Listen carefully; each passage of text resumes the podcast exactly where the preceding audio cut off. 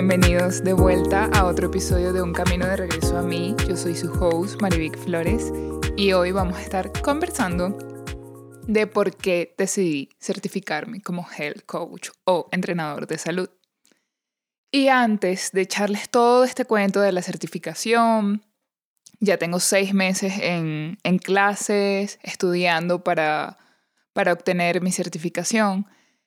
Quiero comenzar hablando un poco del pasado, un poco de la historia, de por qué estoy ya ahorita en este punto certificándome específicamente como entrenador de salud.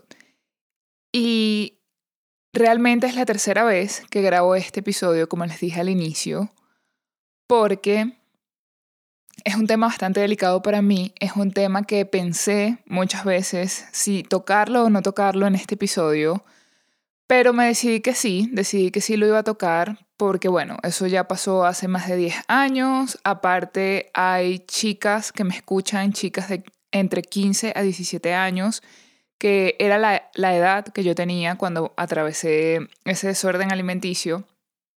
Y por eso me, me pareció importante tocarlo, porque si alguna de ustedes que me está escuchando está pasando por algo similar, bien sea alguna de ustedes chicas o alguna otra mujer que me está escuchando porque no hay edad para pasar por algo así. Por supuesto que somos mucho más propensas cuando estamos todavía como quien dice en esa etapa de desarrollo en el que todo está cambiando tan rápido, nuestra percepción de nosotras, de lo que pensamos, de cómo nos vemos, de cómo nos sentimos en nuestro cuerpo, de qué, qué impacto tiene la opinión de los demás en nosotras. Por favor, busca ayuda eh, hoy en día es mucho, es mucho más la apertura que hay, ¿no? Hasta hacia esos temas. Y es mucho más fácil obtener ayuda. En el momento que yo pasé por eso, yo me obsesioné mucho, tenía muchas amigas en internet de otros países y nos apoyamos para una distorsión alimenticia, cosa que no es sana ni saludable en ningún aspecto, ni mental, ni espiritual, ni físico, ni emocional. Sobre todo emocional porque te distorsiona completamente. Y la forma en la que yo superé eso fue por mm, una enfermedad que hubo en mi familia de una persona muy querida. No quiero tocar no quiero meterme tanto ahí porque creo que por eso es que he tenido que grabarlo tantas veces. Pero sí, me parece importante tocarlo por eso, porque hay chicas muy pequeñas que me escuchan y, y de verdad que si estás pasando por algo así o te sientes mal con algo quizás diferente, te pido que busques ayuda, que me escribas si de repente conectas conmigo porque me escuchas, estoy aquí, podemos hablar y lo sentí en mi corazón decirlo porque tú no sabes a quién tú puedes impactar o, a quién tú puedes ayudar. Porque a veces simplemente creemos que nuestra historia no vale o que como no somos famosos o como no somos esto o aquello, entra toda esta historia gris de lo que valgo, lo que merezco y etcétera, etcétera. No me voy a ir por ese lado. Pero, pero sí, ahí empieza mi historia. Yo cuando tenía 16, 17 años pasé por esta distorsión. Estuve, no sé, un año, un año y medio en, en la que me obsesioné por bajar de peso, por estar flaca, por hacer cardio, cardio, cardio, cardio, cardio. Eh, restringirme demasiado la alimentación al punto que me puse que casi que me desaparecía. Y, y bueno, esta enfermedad, este familiar, fue tan impactante para mí que me hizo dar cuenta de que, hey, las personas que no tienen salud la están pasando realmente mal, no pueden comer porque están enfermas y quisieran, pero no pueden. Y para mí eso fue bastante impactante de decir, ¿qué te pasa? O sea, te estás quitando la comida tú simplemente por querer estar más flaca, cuando realmente mira lo que está pasando a tu lado. Fue un espejo y una, no comparación, pero, o sea, ver como los dos escenarios fue como, ¿qué estoy haciendo? Y a mí eso me hizo despertar. Y, yo creo que todos los seres humanos tenemos bastante resiliencia, mucho, solo que quizás algunos pues tengamos que trabajarla más o apoyarnos más en otras cosas. Yo también siempre he sido una persona muy abierta a todos los temas de terapia, psicólogos, siempre desde incluso yo estando en la universidad, hubo una época que la pasé mal y yo misma busqué a la psicóloga de mi universidad, yo misma asistía a mis terapias, o sea, nadie me llevó, no, no, no necesité estar súper mal porque para mí eso siempre fue importante a lo largo de, de, a lo largo de mi vida ha sido importante también, yo creo que no lo he mencionado en ningún episodio, pero yo estudié educación especial con énfasis en dificultades de aprendizaje, lo que anteriormente se conocía como psicopedagogo, y yo estudié en el Pedagógico de Maracay. Y bueno, yo, si yo que estaba estudiando una carrera como esa, yo decía, ¿cómo yo no voy a buscar ayuda? Y bueno, en esa ocasión que fui con la psicóloga de la universidad fue por otra cosa diferente, otra cosa personal, no por este desorden alimenticio. El desorden alimenticio jamás yo lo hablé con alguien porque de verdad que era algo que tenía como encriptado en mí. Y por eso fue que lo pensé tanto para mencionarlo aquí y como que no me, no me convencía ninguna de las cosas que había grabado antes. Y bueno, así, así va Así va a salir el episodio y, y bueno, ahora sí vamos a continuar con la historia. Una vez que yo dejé toda esa parte gris atrás, llegó el boom del fitness. Llegó el boom del fitness y todo el mundo empezó a hablar de las almendras, de las panquecas, de la avena, de la chía. Y yo empecé obviamente a leer, a informarme, a investigar, a probar en mí, a experimentar. Al principio sentía que me iba a volver un hipopótamo porque comía cinco o seis veces al día y yo decía esto es una locura, pero bueno, yo lo voy a intentar. Y sí comencé a ver resultados, por supuesto, de la mano de que estaba yendo al gimnasio, ya le había bajado dos al cardio, estaba enamorándome de las pesas, empezando a enamorarme de las pesas en ese momento. Recuerdo que iba al gimnasio de los papás de una amiga que tenía un gimnasio solo de mujeres. Y hacía como cardio, ¿cómo se llama? En ese momento no se llamaba zumba porque la zumba vino luego, pero como que hacía bailes y aerobics, aerobics se llamaba en ese momento, ya recordé. Con la mamá de mi amiga y luego pesas me entrenaba el papá de mi amiga. Y así estuve en ese gimnasio, trabajaba estudiaba en la universidad, iba al gimnasio, hacía mis comidas, empecé a decirle a mi mamá, ya no quiero la carnita guisada, ni el arroz, ni las tajadas, yo me hago mi comida y empecé como a cuidarme. Ya ahí tendría como 21 más o menos. Y bueno, sí, comencé a bajar, todo bien, no sé qué. Luego empezó este yoyo, ¿no? Subo, bajo, subo, bajo. Y aquí, una vez que les he contado, como quien dice, mi historia con lo que ha sido el tema del peso y de mi aspecto físico, eh, quiero decirte que antes de hacer algún comentario de otra persona, del aspecto físico de otra persona, lo pienses dos veces, porque a veces cuando lanzamos esos comentarios sobre otra persona no sabemos las consecuencias ni el impacto que puede tener en esta persona. Yo muchas veces he caído ahí y recientemente tuve una conversación con una amiga en la que dije, wow, de verdad que no tenemos ni idea. Incluso yo también recuerdo cuando estaba pequeña, mi gordita, mi no sé qué, yo tengo una tía que amo demasiado y me dice mi gordita bella, mi gorda bella por la novela, los que son venezolanos se recordarán de una novela que se llamaba Mi Gorda Bella. Pero sí, hay que cuidar nuestras palabras, hay que cuidar eso que decimos a otros, porque no sabemos por lo que esa persona estaba pasando, no sabemos por qué esa persona de repente se subió unos kilos, no sabemos por qué esa persona bajó tanto de peso, porque ojo, no es nada más que, ah, está gordita, es que también hay comentarios como, estás demasiado flaca, te ves demacrada, te ves horrible. No sabemos el impacto que tiene en otra persona ese tipo de comentarios. Además, no sabemos la historia de esa persona, no sabemos por qué está pasando, qué dificultades en su vida está pasando que quizás lo han hecho aumentar o bajar mucho de peso. Porque hay personas que les da por comer y hay personas que les da por dejar de comer. Entonces, presta atención cuando quieres hacer el comentario del aspecto físico de otra persona y recuérdate de esto. No somos nadie para juzgar a otros. Bueno, después de esto, eh, como les dije, estudiaba en la universidad, trabajaba, iba a mi gimnasio, luego decidí moverme a Panamá. En ese momento que yo decidí moverme a Panamá, yo estaba subida de peso y subida de peso, no sé, 5 kilos a lo mejor.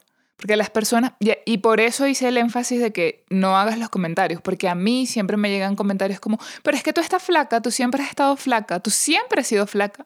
No, señores, yo no siempre he sido flaca.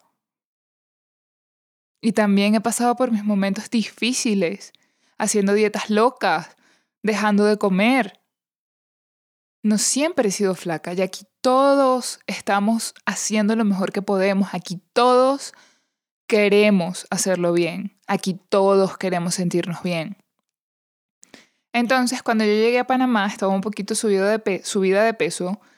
Em, recuerdo que como yo llegué a Panamá sola, sin mi familia, yo llegué a casa de un amigo y él vivía con otra amiga. Éramos tres en ese momento que yo llegué a Panamá, dos chicas y un chico. Y teníamos un parque, el Parque Omar, cerca. Y yo empecé todos los días a ir a ir al Parque Omar. También me servía mucho para drenar, para desestresarme, conectar con la naturaleza siempre te lleva a un estado de bienestar. Y también, pues como les dije, me servía mucho para descargar esta tristeza que pasamos cuando migramos, cuando estamos solos, cuando no sabes qué va a pasar, cuando estás llegando a otro país, viendo, viendo otra cultura, otro clima. Luego nos mudamos de ese apartamento en el que vivíamos a otro que tenía gimnasio y comencé a ir al gimnasio, comencé otra vez a comer bien. Em, fue, fue una época en la que de verdad estuve bastante en forma. Sin embargo, en ese momento todavía se hablaba de comer cinco veces al día, de, de hacer comidas más pequeñas, de siempre tener estos snacks a la mano como frutica, frutos secos y estas cositas. Así pasó el tiempo, luego en 2020 yo leí sobre una escuela de entrenadores de la salud, una escuela en Nueva York. Y recuerdo que yo dije, wow, qué loco, o sea, tantas personas que yo sigo en las redes sociales que hablaron de esta escuela y yo nunca les paré bola, nunca, o sea, era como, ajá, ajá, ajá, hasta en ese momento, que por eso yo, o sea, le agradezco eternamente al 2020 porque fue un despertar en muchísimos ámbitos de mi vida. Y fue como, wow, es esto lo que estas personas estudiaron, hicieron, se prepararon. Y bueno, no podía pagar esa certificación en ese momento, así que no me certifiqué en ese momento como health coach, pero desde ahí estuvo en mi, en mi cabeza Además de que antes de eso yo, cuando llegué a Panamá, trabajaba y siempre me llevaba mis comiditas, mis tres, cuatro comidas que podía hacer en, una jornada de trabajo. Y recuerdo que siempre como que a las personas le llamaba la atención y me decían como, wow, ¿cómo haces? ¿Te levantas tan temprano para ir a entrenar y ir al gimnasio? Porque yo me despertaba a las 5, bajaba al gimnasio, Entrenaba una hora, subía, me bañaba, me cambiaba, hacía los desayunos. Yo en ese momento estaba casada, hacía el desayuno de mi esposo, el mío, los almuerzos, eso sí, yo me organizaba, siempre tenía comida lista, comida sana. Y para mí era fácil fue una rutina que sinceramente yo disfrutaba. Cuando no la hacía era como estaba grinch, literal, grumpy. Y me disfrutaba mucho eso y veía cómo las personas como me preguntaban, ¿con qué cocinaste esto? ¿Con qué hiciste esto? ¿Y cómo haces? Y no sé qué y tal. Pero siempre fue como un hobby, ¿no? Como por cuidarme a mí, por sentirme bien yo, y, era algo que realmente yo disfrutaba muchísimo en ese momento. Luego, eh, en Panamá yo viví seis años, luego cae la pandemia, eh, en la pandemia yo tenía mucho tiempo libre, entrené full, full, full, full, full. Entrenaba seis, siete veces al día a veces porque estábamos encerrados, hacía todas mis comidas, o sea, si de por sí ya cuando trabajaba, estudiaba, yo en Panamá hice un MBA hacía mis comidas, que me llevaba en la universidad también me preguntaban, me acuerdo, porque es que era algo que naturalmente yo disfrutaba, no me costaba llevarme la comida a la universidad, no me importaba. O yo, ponte que yo me llevaba una ensalada con el aderezo, yo la guardaba en la neverita de mi trabajo y cuando salía del trabajo a mi universidad y me tocaba eh, el break ahí en la universidad, yo sacaba mi ensalada de mi lonchera, le ponía mi aderezo y me comía mi ensaladita con mi pollo y tal. Y eso funcionaba para mí. Entonces, ya me perdí. Ok, quedé en la pandemia. En la pandemia, pues para mí fue lo máximo porque todas estas comidas que yo me llevaba en la lonchera ya las podía hacer en mi casa. Y para mí, el 2020, como les dije, fue un despertar en muchos ámbitos de mi vida y también fue el darme cuenta de que ya la salud, o sea, empecé a leer e investigar tantas cosas que mi punto de vista sobre la salud cambió. Ya no era el simplemente ser fitness, verme bien, que los músculos se me vean, tener masa muscular, cuidar la masa muscular, hacer las comidas, ya era mucho más allá, era mucho más allá de solamente el aspecto físico y fue cuando empecé a ver y a conectar y a investigar y a informarme de que solo somos más que un cuerpo. Nuestra parte mental importa, nuestra parte emocional importa y nuestra parte espiritual importa. Y recuerdo que fue un momento en el que yo dejé de conectar con muchísimas cuentas a las que todavía les tengo mucho amor, pero ya no conecto desde el mismo lugar. Cambié, me acuerdo, muchas de las cosas del, del contenido que yo consumía. En ese momento cambió muchísimo. Y luego de esto, yo viví, viví en Panamá, viví seis años, ya la, si han escuchado mi episodio del divorcio saben que luego yo me fui con mi hermana, obviamente ahí mi, mi alimentación cambió porque hice un cambio como por cuatro meses, luego me mudé a Estados Unidos y en el 2021, que fue el año en el que yo me vine para acá, yo tengo un año aquí, yo me lo tomé bastante light, porque yo dije, ya va, yo me Cambie de clima, de hora, de cultura, de todo. Y yo me voy a coger este año suave, con calma, adaptarme, darme mucho amor a mí misma, mucha compasión conmigo misma, tenerme mucha paciencia a mí misma.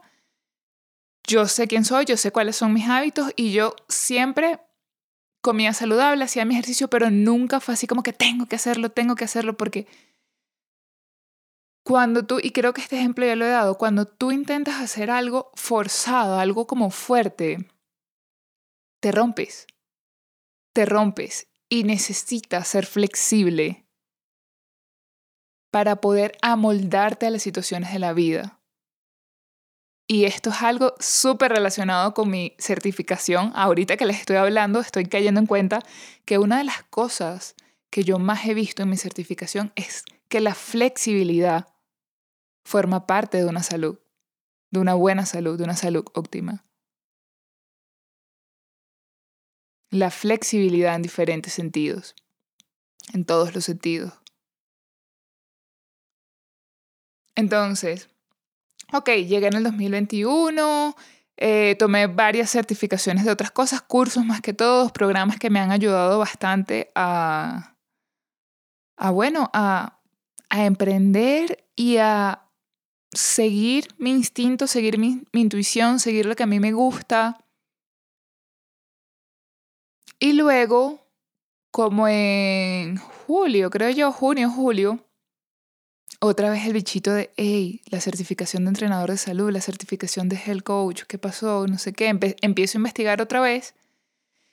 Y como que ya había leído bastantes cosas de esta escuela de Nueva York que les les hablé al principio. Pero ya como que no conectaba tanto con esa escuela, ya como que, como que quería algo más. Y recuerdo que en ese momento mi terapeuta me recomendó una escuela en España. Yo leí el currículo, ella me dijo, yo creo que a ti te va a gustar. Revisa el currículo, ve qué te parece. El instituto se llama Instituto Universal de Medicina Avanzada, IUMA, queda en España. Y bueno, yo revisé, me metí en la página web, revisé el currículo, me gustó. Eh, ellos por el momento tienen dos años de certificación, yo estoy en el primer año. Y algo que hizo clic en mí súper fuerte fue que dan yoga. En la otra, la verdad no lo sé porque nunca lo leí en el currículo, no sé si dan yoga. Y hay muchísimas. Cuando tú te metes en internet vas a ver que hay millones de escuelas que, en donde puedes certificarte como health coach. Pero lo importante es que tú selecciones esa escuela que va contigo, que resuena contigo, en donde sientes que realmente vas a poder sacar eso que tú estás buscando. Y cuando yo leí todo esto, todo este currículo, yo dije algo que me gusta mucho de esta escuela es que no solo conecta la parte espiritual, sino la parte científica. Porque, ojo, yo amo todo lo que es espiritual y todas estas prácticas y rituales y la luna y la astrología, el diseño humano y todo esto, pero con base, con raíz.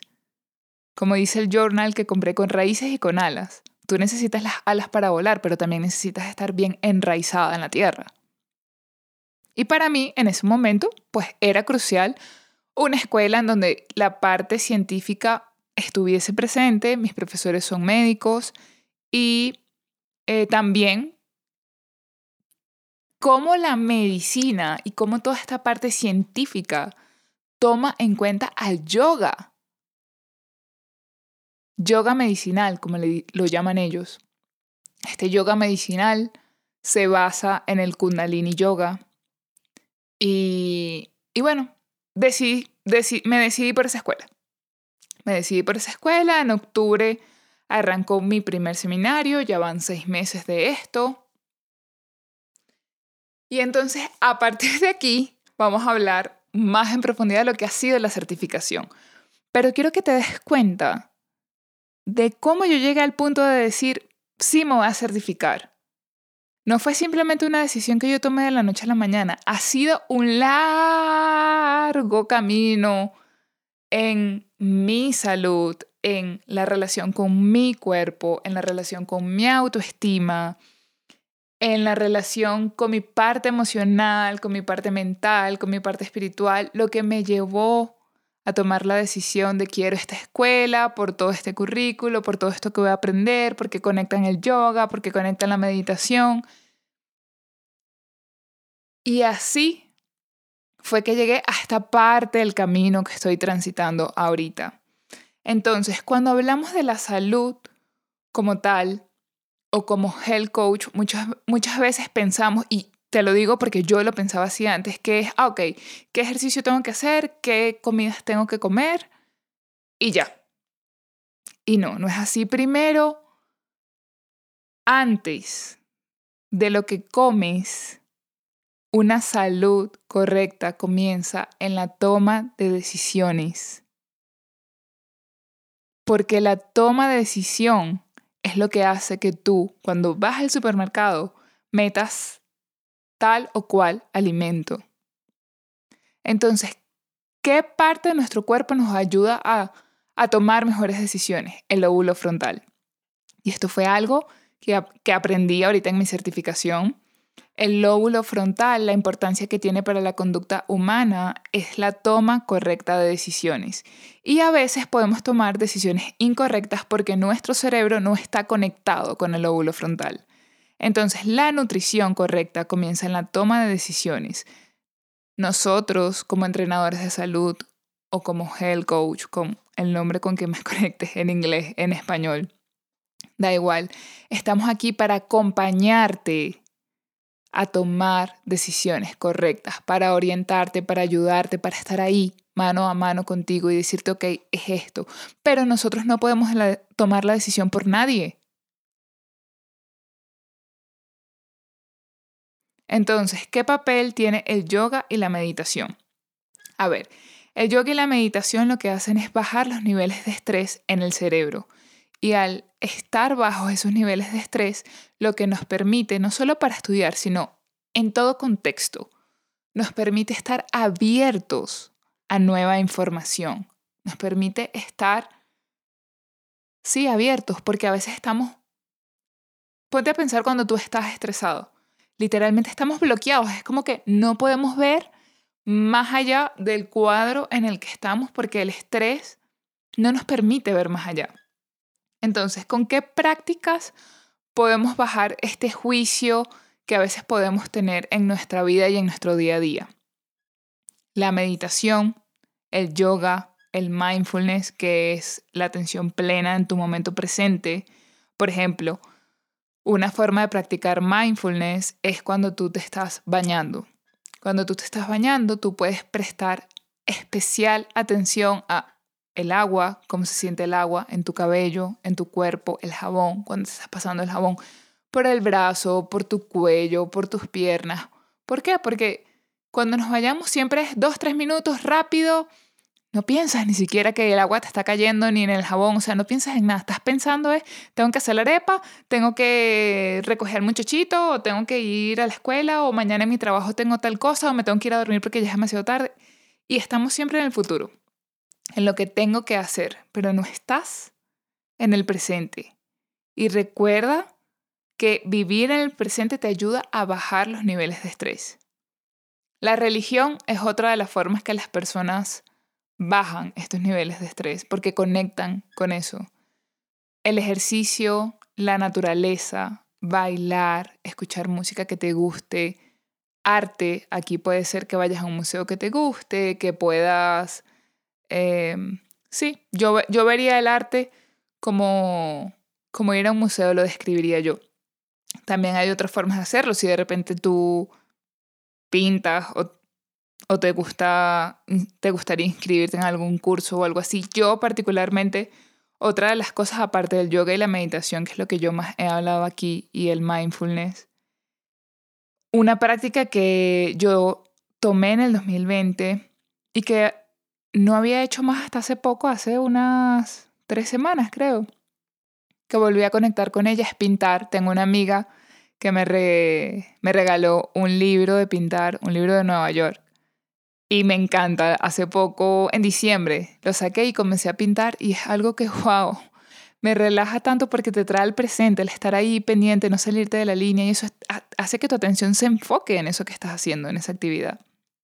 Pescar es otra actividad que puedes realizar. Recuerdo cuando yo estaba pequeña, a mi papá le gustaba muchísimo pescar y ahora entiendo que era una forma para él de desestresarse, de conectar contigo, porque si has pescado alguna vez o has estado con alguien que pesca, requiere de que te concentres, ¿no?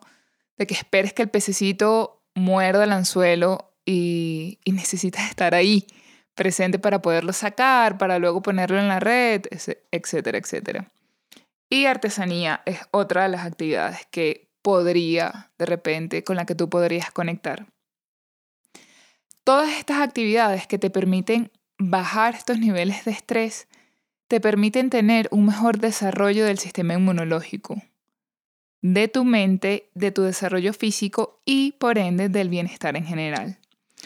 Otra de las cosas súper importantes y que yo antes como que sabía y muchos sabemos que cuando escuchamos música o ciertos sonidos nos sentimos bien, nos calmamos, nos relajamos, pero no sabía que los sonidos penetran en nuestras células teniendo un impacto neuroinmunológico. Y por eso en, en, esta certificación que yo estoy tomando y en algunas otras, por supuesto, también existirá, pero para que tú tengas una idea de por qué el sonido es tan importante y por qué en algunas, algunos tipos de yoga se canta. Es por eso, es porque tienen en nuestras células existe un impacto neuroinmunológico y por eso unimos en esta certificación lo que es el yoga, meditar y cantos. ¿A qué me refiero con cantos? Si tú has visto, que estoy segura que sí, estos videos que son para relajarte, para calmarte o de clases de yoga que a veces cantan como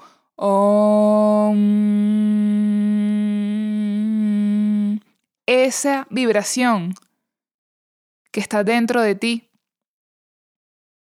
es lo que tiene un impacto en tus células y por eso aquí fusionan todo esto. Y de verdad que yo recuerdo la primera vez que fue una clase de kundalini ella, la profesora que dio la clase de Kundalini, tenía también un, no estoy segura si se llama GOM o el baño del GOM, algo así era, que es esta cosa redonda, grande, que a veces vemos en las películas como de China, que lo tocan, que lo tocan y suena como, que es como un plato grandote.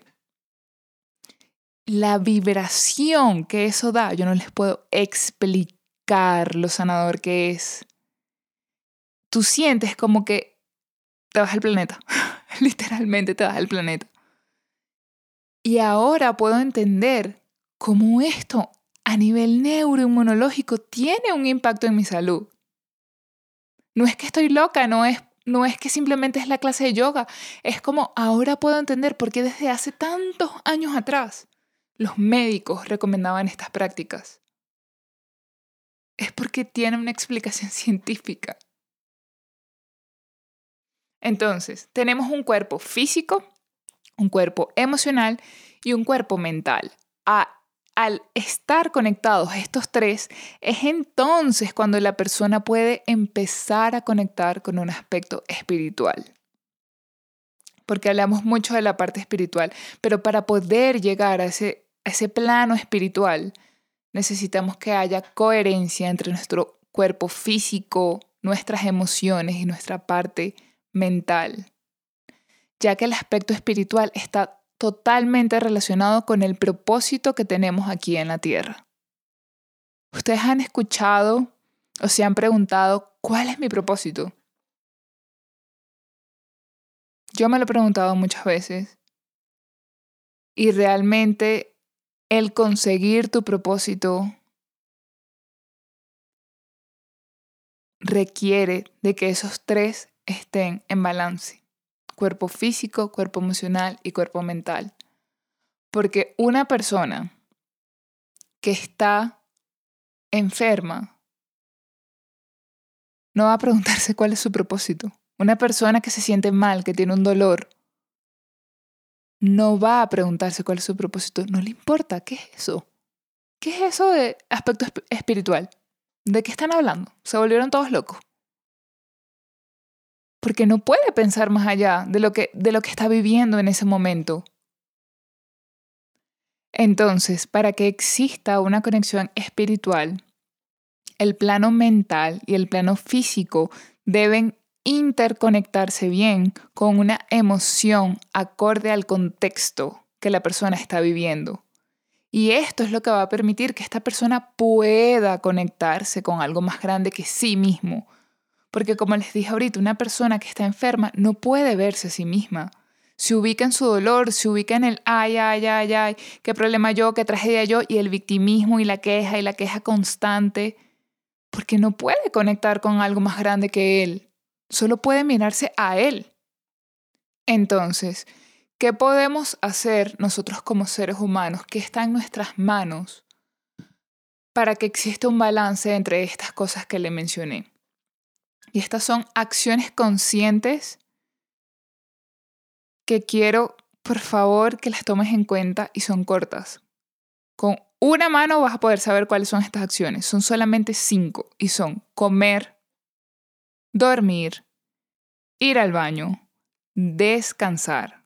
Dormir es una cosa, descansar otra. Es importante que también tomes descansos y tener relaciones saludables en un entorno social solamente cinco cosas como seres humanos nosotros tenemos que hacer bien para que todo esto pueda estar en balance. Pero ¿qué pasa? El primero es comer. ¿Qué estamos comiendo? ¿Sabemos cuáles son esos alimentos que nos perjudican y cuáles nos benefician? Dormir. Conocemos nuestro ritmo nuestro ritmo circadiano, nuestro biorritmo. Sabemos cuáles son las mejores horas para hacer ciertas cosas que nos pueden beneficiar más.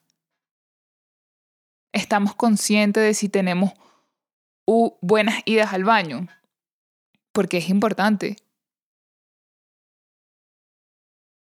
¿Descansamos o siempre estamos en el hacer, hacer, hacer, hacer, hacer, hacer, hacer, hacer? Las relaciones, sí, relaciones sociales. que tenemos son saludables o todo el tiempo estás llegando y diciendo como esta persona no la soporto, no quiero estar aquí, bien sea una persona con la que vivas, una persona con la que trabajes, que frecuentas y que ves muchísimas veces. Entonces, estos cinco aspectos, al no estar en balance, hace que la mente esté en un lado, las emociones vayan por otro lado y el cuerpo físico lo único que sabe hacer son sus reacciones químicas. Y lo va a hacer con lo que tiene disponible en ese momento y con lo que conoce.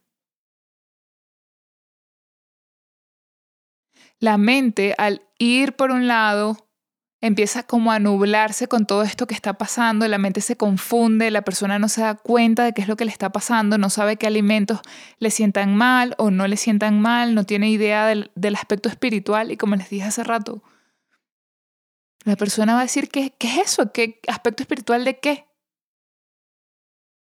Existe una carga emocional alta que usualmente está asociada al enojo, a la culpa, al miedo. Imagínate tú con una emoción de estas que te acabo de mencionar, continua, más la mente confundida. Ahí es cuando entonces el plano físico, nuestro cuerpo físico, comienza a manifestarse con una queja. Y usualmente cuando ya el cuerpo físico llega a ese punto en el que empieza a manifestarte con una queja, es una enfermedad.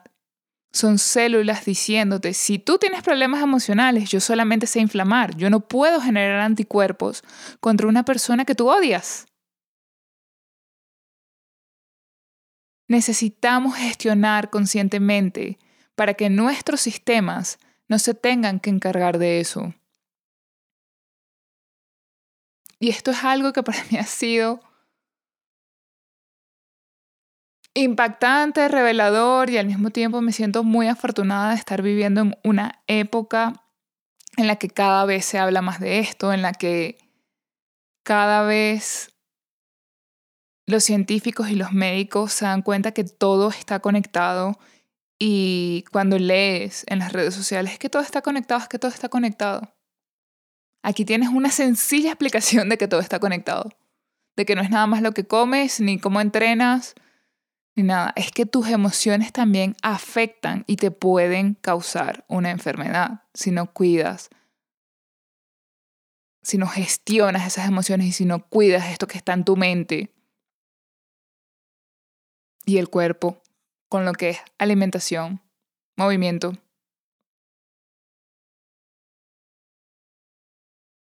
Yo creo que les he hablado en otros episodios de que, no sé si los, creo que no lo hablé en otro episodio, sino en, en mi Instagram, de que yo estoy tomando esta certificación y nosotras somos 12, somos todas mujeres. Somos 12 mujeres y 10 son médicos. Yo creo que Eso es algo que hice muchísimo. Y a mí, cuando yo, el primer día de clases, que todas ellas decían que eran médicos, yo dije, wow, qué impresionante que los médicos están decidiendo tomar este tipo de certificaciones como coach de salud. Y es porque ellas están cansadas de que la medicina se vea desde un punto de vista desde la enfermedad y no desde un punto de vista de la salud. ¿Por qué? Porque tenemos años y esto lo he aprendido muchísimo con ellas. Tenemos años enfocando la salud desde la enfermedad, esperando que la persona tenga algo para darle una pastilla, esperando que la persona ya tenga diabetes para entonces comer sano. Y ese ejemplo yo lo, tuve muy cerca en mi casa. Y no está asociado nada más con lo que comes, es todo. Y esto no es para que te vuelvas ahora loca o loco y digas, ah, todo está mal. No, es para que es para que seamos conscientes, porque si esta información no la tenemos a la mano, ¿cómo vamos a mejorar? Si no sabemos. Entonces el primer paso que yo puedo aportarte ya estudiando esta certificación, ya entrenándome, es darte estas herramientas, es darte este conocimiento para que tú tomes poder de ti mismo, de ti misma, para que tú tomes el control de tu vida y de tu salud. Porque tú eres quien va a tomar las decisiones. Yo aquí puedo darte toda la información de lo que yo estoy estudiando, darte todo mi conocimiento para que tú tomes esas decisiones, pero solo tú las puedes tomar. Yo no puedo ir a comprarte la comida en el supermercado, yo no puedo obligarte a hacer nada de lo que yo pueda decirte, eres tú quien las toma.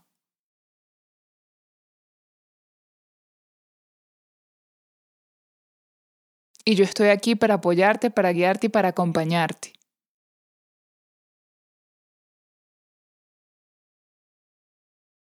Entonces, una vez que tengas toda esta información, ya si necesitas escuchar este episodio varias veces, hazlo.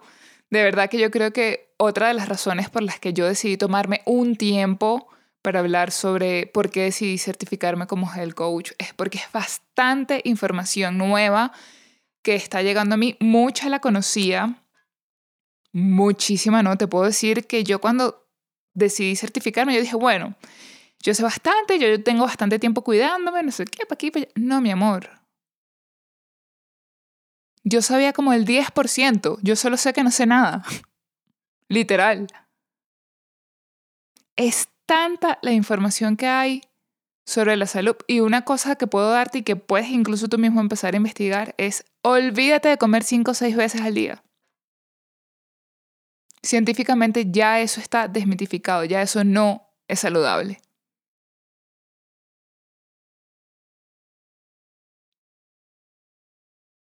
Y la ciencia obviamente avanza, cambia. No quiere decir que nada, nos dijeron algo y ahora es que está mal. Es que simplemente las cosas van cambiando, como en la vida misma. Nunca es lineal, nunca estás completamente arriba, nunca estás completamente abajo. Entonces empieza a tomar las riendas de tu vida para que tú puedas tener una salud correcta. Este es el primer episodio aquí te estoy contando mi historia de por qué decidí certificarme, te estoy dando un abrebocas de lo que está involucrado en tener una buena salud, de lo que está, de lo básico, por decirlo así. Van a venir más episodios sobre esto, sobre muchas cosas que, que aprendí, que sigo aprendiendo. Si tú quisieras hablar más sobre esto, no dudes en escribirme yo eh, tengo mucha información, estoy ordenando mi cabeza con todo esto para poderles transmitir de la mejor manera y de la manera más fácil y sencilla que ustedes puedan entender, puedan digerir, puedan aplicar en su vida y en su día a día. Si algo de lo que dije en este episodio resuena contigo o con alguna persona que tú conozcas, como siempre te digo, comparte esta información para que todos podamos ser más conscientes, podamos estar más atento a todo esto y podamos tomar mejores decisiones día tras día. Te quiero mucho, gracias por estar siempre aquí en cada episodio. Nos vemos en el siguiente episodio, te mando un beso, cuídate muchísimo y gracias.